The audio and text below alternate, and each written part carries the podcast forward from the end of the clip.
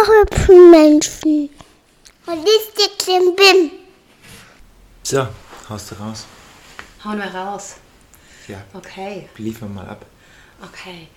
Ja, also ich würde mal kurz das Thema, warum man angeblich der glücklichere Yogi mit gestreckten Knien ist oder der bessere Yogi Der bessere Thema Yogi. anschneiden. Ein ähm, immer noch, glaube ich, weit verbreiteter Klimbim in der Yoga-Szene. Ist das so? Ich glaube, das ist tatsächlich so.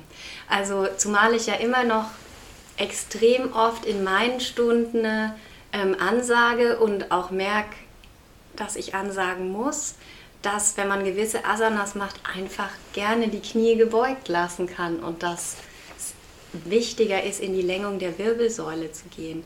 Und auch bei so Stunden, wo ich schon dabei war, war das wirklich auch so, dass ähm, da ganz viele halt immer den Yogalehrer angeguckt haben und dann versucht haben, so ihre Knie durchzustrecken und dann wurde der Rücken, der untere schon ganz schlimm rund und dann, aber ich glaube, es wird halt dann immer noch gedacht, dass man dann tiefer oder besser oder korrekter in der Asana drin ist.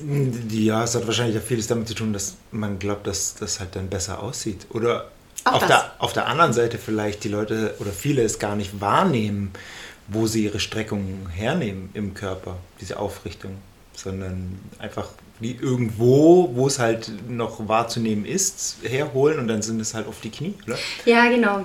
Genau, dass man halt denkt, okay, also irgendwie ist ja so immer das Ziel, Klassiker in der Vorbeuge. Ich möchte gern irgendwie zumindest mit den Fingerspitzen an den Boden. Ne? Und ähm, Genau, was ist das für ein Nutz, der nutzloseste Test überhaupt auf diesem Planeten? So, so, was hat das für eine Aussage? Wie gut komme ich oder wie weit dann komme ich hast du es geschafft im Leben. Ja, gut, aber es sind schon klar, es gibt schon so Ausnahmen, wo man sagen kann, okay, das ist jetzt wirklich quantitativ, äh, qualitativ äh, richtig schlecht, wenn ich jetzt, was weiß ich, mit meinen Fingerspitzen vielleicht nur noch bis zu meinen Hosentaschen komme. Aber dieses Vorwärts runterbeugen ist erstmal qualitativ überhaupt kein Test, der irgendwas aussagt. Ja, oder halt auch der Preis, den du dann dafür bezahlst. Dann bist du vielleicht mit den Fingerspitzen unten am Boden, aber dein unterer Rücken sagt Aua und die Bandscheiben krachen. Oder? Also jetzt nicht äh, Ja, buchstäblich, genau. Also es ist halt eine Frage, wo hole ich dann tatsächlich diese Beweglichkeit her? Ne? Also ähm, hole ich die aus meinem oberen Rücken, hole ich die aus meinen Waden, wie wir jetzt gerade eben gesagt haben, oder hole ich die äh, tatsächlich gleichmäßig aus dieser ganzen Kette? Das ist ja das, wo unser Körper ja tatsächlich ähm, äh, die Beweglichkeit hernehmen sollte aus der ganzen Kette und nicht aus einem Bereich und, äh, und dass wir da halt irgendwie eine Seite oder gerade weil, sagen wir mal, die Lendenwirbelsäule jetzt da exzessiv überdehnen, nur damit ich eben mit meinen Fingern äh, meine Zehen berühren kann. Genau. Und ähm, ja, vielleicht kannst du auch mal noch ähm, biomechanisch-wissenschaftlich erörtern, was äh, zum Beispiel der Vorteil ist, dass man seine Knie einfach oder generell seine Gelenke halt einfach nicht immer überstreckt oder komplett durchstreckt, sondern einfach in so eine gesunde Ja, ja.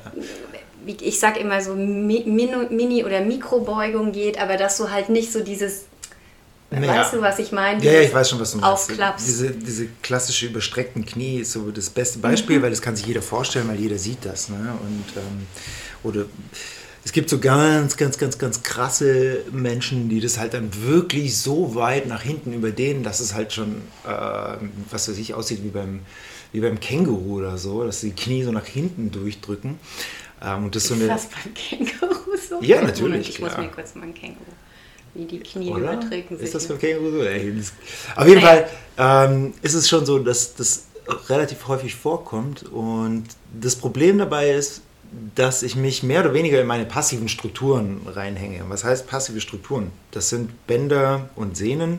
Das sind eben die Gewebsanteile, die nicht aktiv äh, angespannt werden. Und dementsprechend ich weniger Kraft dafür brauche und es angenehmer ist, auf lange Sicht gesehen, aber ich dazu beitrage, dass wahrscheinlich dieses Gelenk in Anführungsstrichen immer weiter ausleiert. Ja, und ich somit hinterher wesentlich mehr Stabilisierungseffekt Kraft oder Aufgaben brauche, um das wieder ja, eben zu stabilisieren. Und auch die Verletzungsgefahr dann einfach Ja, zunimmt, dass du absolut. mit instabilen Gelenken dann einfach mal Ja, ich, hab, ich muss halt mehr tun. Ich muss halt Mhm. mehr tun, um, sagen wir mal, dann diese Knieverletzungen vorzubeugen.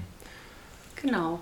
Und dann eben auf um, eben der, der, der Vorteil, den es, also jetzt gerade in der Vorbeuge oder im Hund, ähm, ich finde das immer blöd, wenn man da irgendwie so ein gewisses Ziel vor Augen hat. Und ähm, aber wenn es ein Ziel gäbe, also generell auch in, ist es die Länge der Wirbelsäule und die Streckung im Rücken und nicht das Beugen der Knie. Ja, absolut. Und das ist ja auch was, was du in deiner Biomechanik eben und in deinem artgerechten Gehen, Bewegung, ähm, also sagst, dass man ja, dass es eigentlich das Ziel ist, sich wieder aufzurichten, dass man Platz schafft zwischen Wirbelkörpern, dass man halt nicht anfängt, sich einzurollen und du kannst das bestimmt wissenschaftlich besser. Bitte. Naja, also Länge schaffen ist auch immer so ein bisschen schwierig, sich das vorzustellen. Das, was ich halt einfach haben will, ist Expansion. Oder? Ich will, dass mein Körper, dass mein Körper sich ausdehnt in alle Richtungen. Ich will nicht ähm, in mir zusammenfallen. Und das ist aber das, was, was halt man oft sieht. Umso älter die Leute werden, umso eher sie einen nicht aktiven Beruf haben oder generell wenig aktiv sind, dass sie die Tendenz dazu haben, in sich zusammenzusacken. Und ähm, ja, und man kann sich so ein bisschen vorstellen wie so ein Luftballon oder wie so ein Heißluftballon. Ne? Umso mehr der gefüllt wird, umso eher expandiert er Ja. und wird größer und größer. Und dann trägt er das Gewicht unter, unter dem Ballon dann eben besser. Und der Korb hängt dann halt einfach schön dran. Und so sehe ich das ungefähr mit dem Brustkorb. Und der Brustkorb wird natürlich hauptsächlich getragen durch ähm, die Organisation der, der Muskeln im Rücken. Nicht nur, aber sicherlich zum großen Teil. Und wenn man sich die, die Muskeln genauer anschaut äh, im Rücken, dann sieht man einfach, dass die genau so angeordnet sind, dass sie versuchen oder dass, dass sie versuchen wollen zu erreichen, dass die Wirbel beziehungsweise der Wirbelkörper, der vordere Anteil von der Wirbelsäule, ähm, auseinandergezogen wird. Ja, Also eigentlich darf man die Wirbelsäule nicht als tragendes System sehen. Also es ist nichts, was, wo, wo ein Block auf dem Block auf dem Block auf dem Block steht, der dann das Gewicht übernimmt, sondern das Gegenteil passiert. So, der Wirbelkörper ist aufgebaut aus, sagen wir mal, zwei großen Bestandteilen. Das ist einmal eben vorne der Wirbelkörper an sich, ähm, den wir als, als Block wahrnehmen, wo dann zwischen diesen zwei Körpern dann äh, die Bandscheibe steckt und eben dann ähm, der, ja, der andere Teil ist der hintere Teil, wo die ganzen Gelenke sind und die Fortsätze. Und eigentlich ist genau dieser Bereich, dort wo die Fortsätze sind, ähm, dort ist der, der gewichtsübernehmende Teil der Wirbelsäule. Und dort setzen die ganzen Muskeln an und haben quasi den Hebel auf den vorderen äh, Wirbelkörper und entlasten somit mehr oder weniger die Wirbelsäule. Ja. Es ist auch nicht so wichtig, dass das permanent in, in, in eine Aufrichtung kommt oder sonst wie. Es darf ruhig da viel Bewegung passieren und darum geht es ja. Deswegen hat die Wirbelsäule ja so viele Gelenke. Ne? Deswegen haben wir 24 Wirbelkörper, die jeweils nach oben und nach unten zwei Gelenke haben und dann ähm, die zwölf Brustwirbel, die dann auch noch äh, ihre jeweiligen Rippengelenke haben. Ähm, da, es braucht einfach viel Bewegung. Aber wenn ich eben aus einer Belastungshaltung wieder rauskomme und eben den Druck rausnehme und in diese Expansion gehen kann, umso besser ist es für meine Wirbelsäule, umso entlastender ist es für meine Wirbelsäule und umso mobilisierender ist es auch. Na, und umso, mehr, umso weniger Schmerzen werde ich wahrscheinlich haben, beziehungsweise kann ich dem Ganzen vorbeugen. Und das, was ich heute oft sehe, ist tatsächlich, dass sehr viele, wie du vorher auch schon gesagt hast, eben diese Streckung gar nicht aus der Wirbelsäule rausholen, sondern eben aus der Hüfte Ja, oder aus, genau. aus ähm, den, den Knien. Und wenn es aus der Wirbelsäule rausholen, dann aus der Lendenwirbelsäule. Ja, das ist eben ein großes Thema dann auch ähm, mit den späteren unteren Rückenbeschwerden. Auch Ja. verbunden mit einer nicht korrekt ausgeführten Asana-Praxis, die man natürlich ähm, auch nicht korrekt ausführen kann, wenn man jetzt zum Beispiel irgendwo hingeht, halt auch, wo es einem nicht richtig erklärt wird oder wenn man wirklich nur den Yogalehrer hat als Abbild und versucht, diese Asana quasi nachzustellen. Und man hat aber einen ganz anderen Körper, man kommt ganz woanders her, man hat eine ganz andere Anatomie, man hat eine ganz andere, ein anderes Training. Und da sehe ich halt dann immer die Schwierigkeit, also dass man halt eben auch praktiziert am Abbild des Yogalehrers und da finde ich, ist, muss man halt auch in die Verantwortung gehen als Yogalehrer und immer und immer wieder sagen, nicht wie die Asana auszusehen hat, sondern eher wie sie korrekt ausgeführt wird. Weil ähm, sonst ist es einfach nur irgendwelche coolen Sachen turnen und nicht die Gesunderhaltung deines Körpers, für was ja auch Yoga steht, wenn man es korrekt ausführt. Ja. Und wenn man sich die richtigen Asanas auswählt und ähm, die halt einfach dir das bringen, was du suchst, Kräftigung, Flexibilität, was auch immer, aber ähm, ja, dann halt einfach auch geeignet sind. Und ähm, ja, das mit den Knien, das erlebe ich oft und selbst ich am Anfang meiner Yoga-Praxis, ich habe auch immer gedacht, man muss, ich dachte auch immer, das ist das Ziel. Ich dachte, das Ziel ist, dass man wirklich gestreckte Knie hat in der, und dann hängt der Oberkörper so runter und der Bauch ist und da, dann hat man es irgendwie geschafft.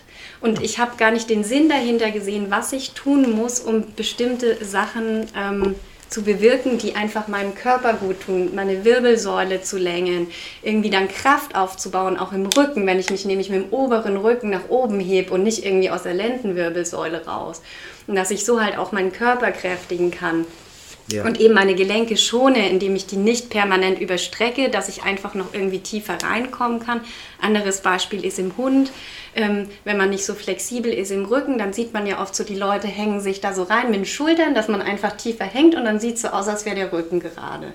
Habe ich auch jahrelang gemacht, weil ich dachte, der Hund muss so aussehen. Ich habe es nicht anders hingekriegt und ich bin halt mega beweglich. Dachte ich, ach ja, schau, dann mache ich das einfach so. Und ähm, das ist eben dann der falsche Ansatz, weil man, also mein Körper hat es auch lang genug mitgemacht, ohne dass ich da irgendwelche Beschwerden bekomme.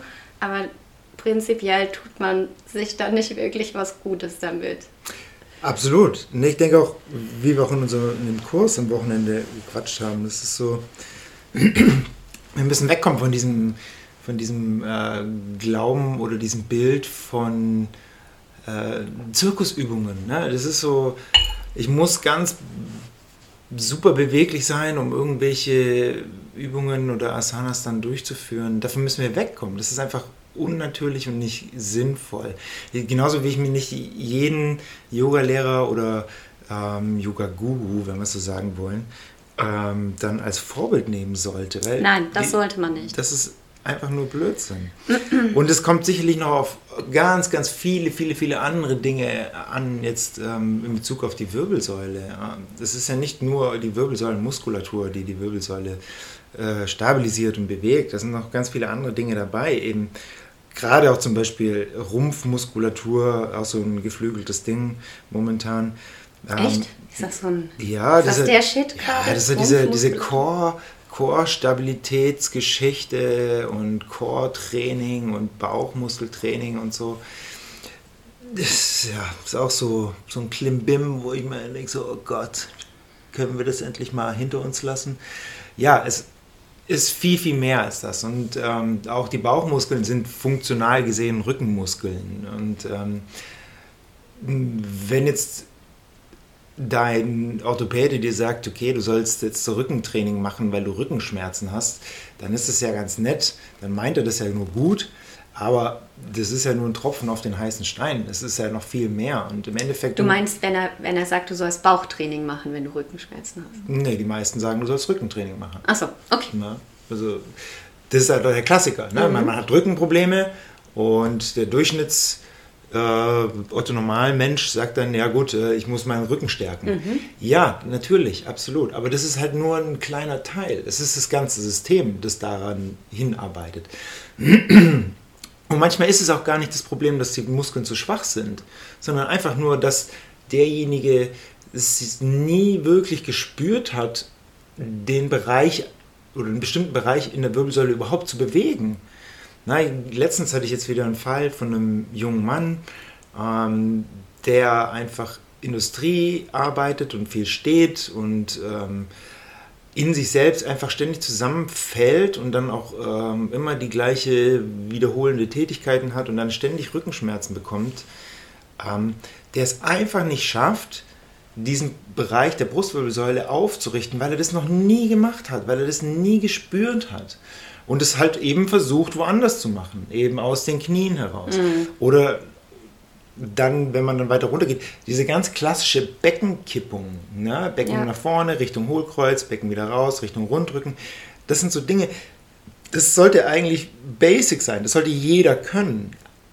Aber, und das ist das, was ich sehe, sehr viele schaffen das einfach nicht. Besonders dann im Stehen. Ne?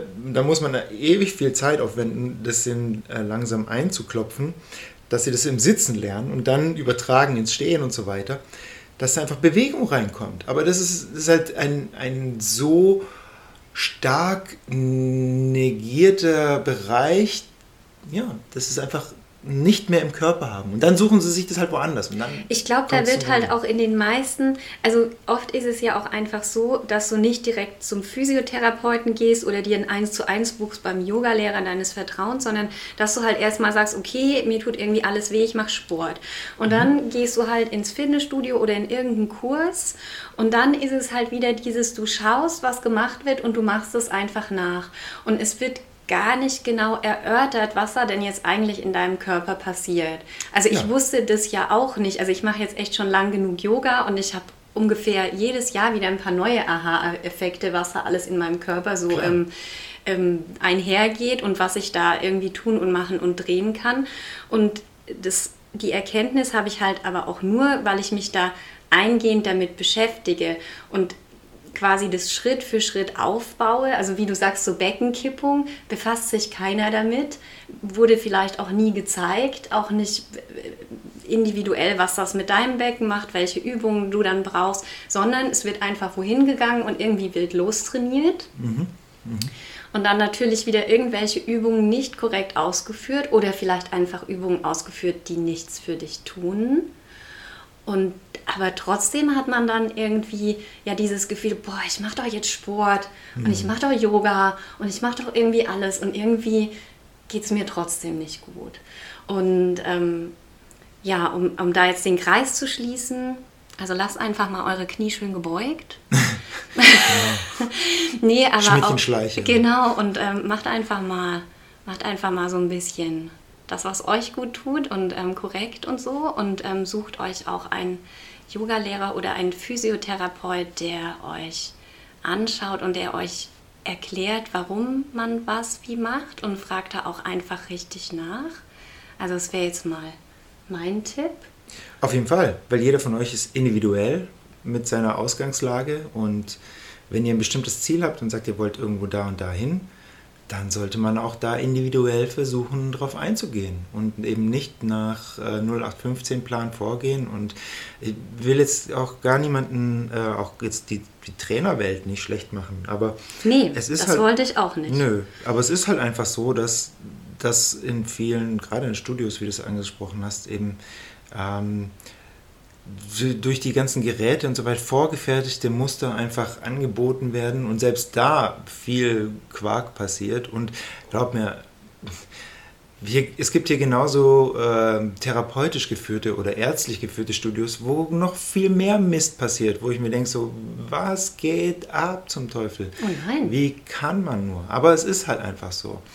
Ähm, wir können nur hoffen, dass das früher oder später sich ähm, ja, etwas verändert. Ja, und dass man vielleicht auch trotz allem, also selbst wenn irgendwie der Yogalehrer das und das sagt, der Fitnesstrainer das und das, dass man einfach hinterfragt nochmal für sich. Ja, absolut. Also dass sich das schon annimmt, aber vielleicht auch nicht alles als gegeben ähm, annimmt und wenn man merkt, das funktioniert für einen nicht, vielleicht einfach nochmal hinterfragt, vielleicht sich auch noch mal eine zweite Meinung einholt, vielleicht ja. auch mal den Physiotherapeuten oder den Yogalehrer noch mal wechselt, wenn es für einen nicht passt. Also Absolut. das sind ja alles so Sachen, das darf, kann man ja einfach mal machen.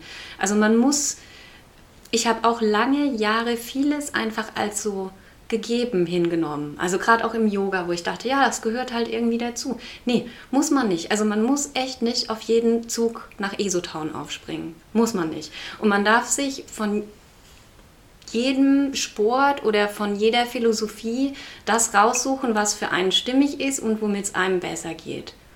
Darum geht es immer. Genau. Das Wort zum Sonntag. Ja. Yeah. Auch wenn Dienstag ist. Okay, tschüss. Adi.